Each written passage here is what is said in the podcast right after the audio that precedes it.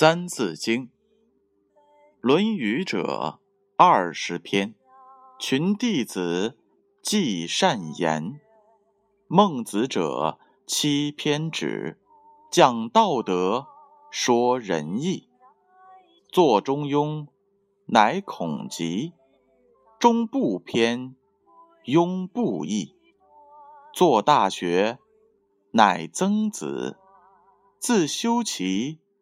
至平治，中书熟，孝经通，如六经，始可读。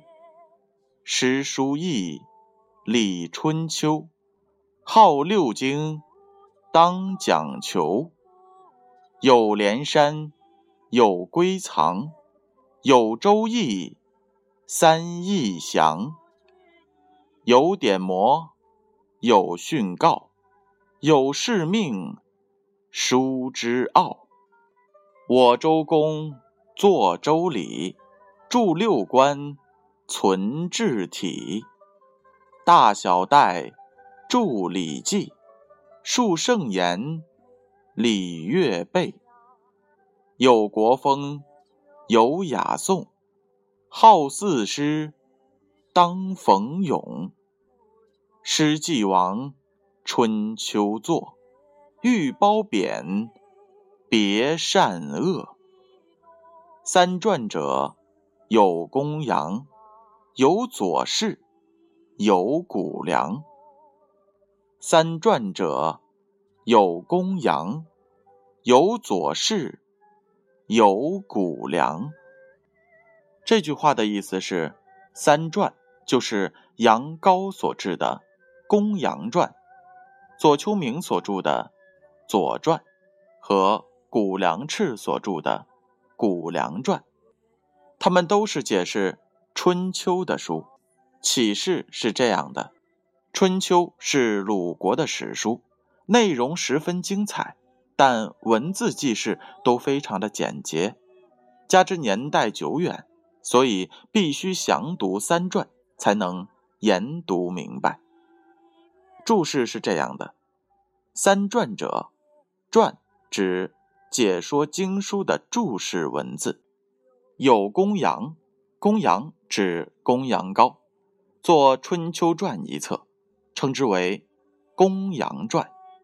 有左氏，左氏指左丘明，作《春秋传》一册，称为《左传》。有谷梁，谷梁，谷梁赤。作《春秋传》一册，称为《谷梁传》。这句话呀，还有这样一则故事：公羊、左氏、谷梁这三传呢，是用来解释春秋的。而《春秋》记载着当时国际间的大事，可是因为《春秋》所记录的事非常的简洁，如“夏五月，郑伯克，段于鄢”，这句话呢，就是夏天。郑庄公于燕这个地方打败了弟弟公叔段。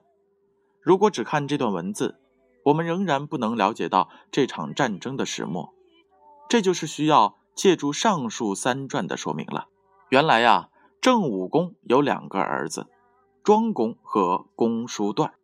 由于夫人武姜生庄时难产，所以呢，武姜偏爱公叔段。对庄公则心生厌恶。庄公继承王位后，武姜要求封地给公叔段。庄公把京城一地封给了公叔段。有人劝庄公不要把京城分给弟弟，怕他一旦有二心，就难以应付了。但庄公并没有因此改变他的决定。果然，公叔段逐步出兵，占领了京城一带的土地。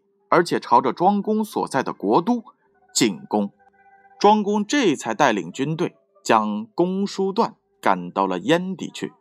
有了《左传》对这件事儿的详细记载，我们才能知道春秋时代许多精彩的故事呢。所以，这就是三传者有公羊，有左氏，有谷梁。